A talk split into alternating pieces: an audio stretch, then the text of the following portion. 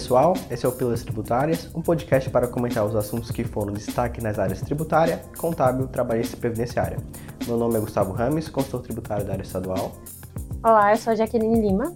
O tema do podcast essa semana é para falar sobre a cobrança do diferencial de alíquotas para não contribuinte para o ano 2022. O polêmico de FAO, né? Isso já se arrasta já há um tempinho, né? Acho interessante a gente começar a falar do histórico do DIFAL, né? Quando que surgiu né, essa cobrança?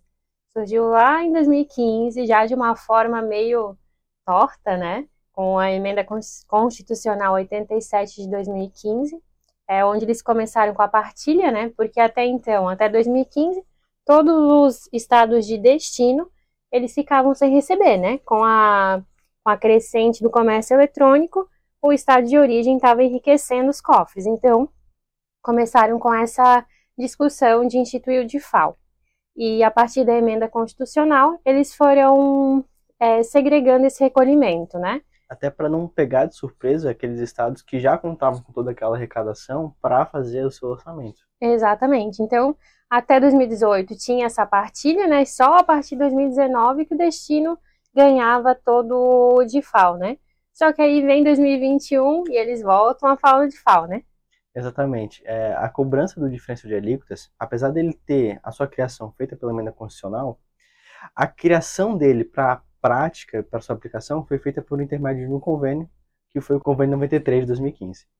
E qual que é o problema disso? Se estava todo mundo cobrando e respeitando essas regras, é que na parte jurídica, quando a gente vai instituir a cobrança de um imposto, a gente tem que ser feito isso meio de lei, princípio da legalidade tributária. E acabou que foi feito o convênio em 2015, até respeitou o período de anterioridade, começou a ser cobrado de fato somente a partir de 2016, mas foi feito por um instrumento legal incorreto, que foi por meio de um convênio, não por meio de lei. E justamente em 2021, que foi discutido, foi referente a essa legalidade que foi feita a cobrança do diferencial, baseado na Constituição, mas não tinha lei que amparasse todo esse recolhimento. É, e outro ponto, né? Além disso, eles já trouxeram a ADI 5469 para declarar que é inconstitucional cobrar do Simples.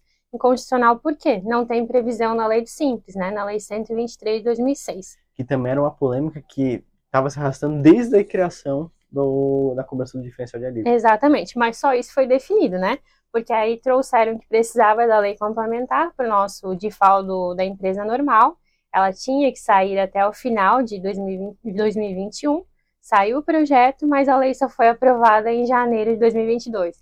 E é aí que surge, acaba um problema e surge um novo, né? Porque, apesar de eles terem declarado que era inconstitucional em 2021, eles botaram que a eficácia seria a partir de 2022. Ou seja, eles esperaram que até o 2021 daria tempo do Congresso aprovar a lei para que em 2022 já começasse tudo certinho para a cobrança do diferencial, o que acabou não acontecendo. Foi aprovada em janeiro e aí começou a toda a polêmica do ano, né? A partir de quando cobra de FAO? A lei complementar observou né, a anterioridade da noventena, então, pela lei, a cobrança é válida desde abril. Só que existem dois princípios constitucionais, né? Tem a noventena e a anterioridade anual, que aí tem relação com a cobrança só no ano posterior à publicação. E é isso que está ainda em discussão, né? E a ADI 7066, que está sendo discutido referente ao diferencial, é justamente por isso.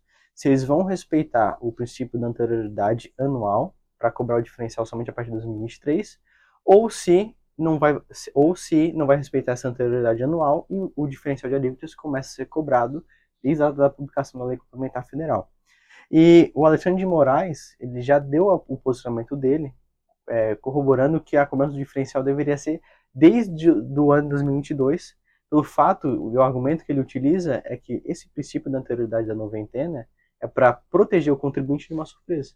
Ele fala que o diferencial de alíquotas não era uma surpresa. Eles estavam pagando desde 2016 e porventura, por um meio legal, foi da maneira incorreta. Mas não foi algo que foi pego de surpresa. Diferente de uma criação de algo que já de não existia. De aumentar uma arrecadação, né? Exatamente. E por outro lado, já tem ministros falando que a cobrança diferencial deveria ser a partir de 2023. Então, assim, nem o STF, né, entra em, uma, em um consenso, né? Imagina o contribuinte como fica, né?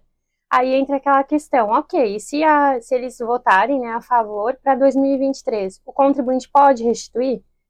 Entendo eu que não, né? Porque ele está repassando no preço o valor do DIFAL. Então, como ele vai pedir de volta algo que alguém já pagou, né? Exato, porque o CTN até permite re, você restituir valores que você pagou indevidamente, só que dando ciência para o destinatário e comprovando também que você não repassou o custo, algo que dificilmente conseguirá ser feito, né, ainda mais de um ano inteiro. E ainda mais envolvendo um não contribuinte, né? Uma pessoa física, etc. E Jaqueline, na tua opinião, tu acha que a decisão do STF vai ser favorável ou não favorável ao fisco? Olha, eu acho que o fisco ainda vai votar a favor da cobrança de 2023 particularmente, eu concordo com os argumentos do Moraes.